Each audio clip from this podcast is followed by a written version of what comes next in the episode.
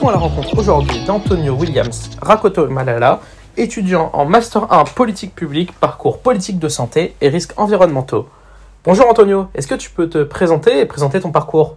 Je me présente euh, Antonio Williams.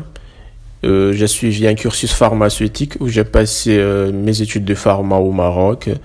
Et après avoir obtenu mon diplôme de doctorat en pharmacie, euh, j'ai exercé une année en officine avant de décider de poursuivre mes études ici en France. Et alors, euh, pourquoi tu as choisi ce master et euh, quel est son intérêt selon toi? Actuellement, je suis en master 1 politique publique, parcours politique de santé et risques environnementaux à l'IEP de Fontainebleau.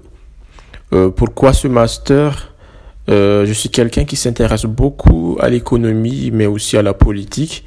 Et en plus de cela, je viens d'un pays un peu sous-développé qui est Madagascar. Et euh, j'ai envie d'apporter quelque chose pour son développement, notamment euh, dans le domaine de la santé. Donc je cherchais euh, un master qui allie santé et politique. Euh, un master politique mais qui intègre des savoirs scientifiques.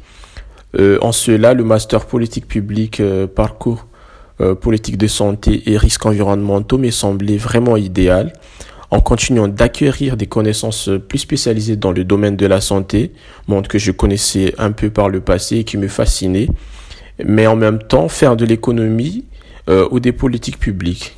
Quelles sont les perspectives d'avenir et quels conseils pourrais-tu donner aujourd'hui?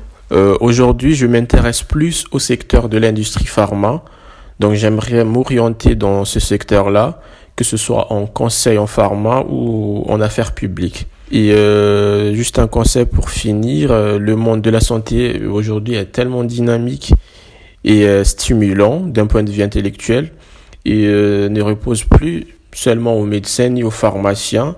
Et j'en suis convaincu que même faire des études de, de médecine n'est pas le prérequis pour contribuer à l'amélioration du système de santé.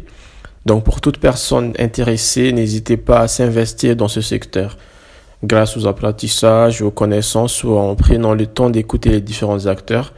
Il est tout à fait possible d'acquérir une légitimité euh, pour faire évoluer les choses et apporter son aide à un monde en perpétuelle mutation. Merci beaucoup, à la prochaine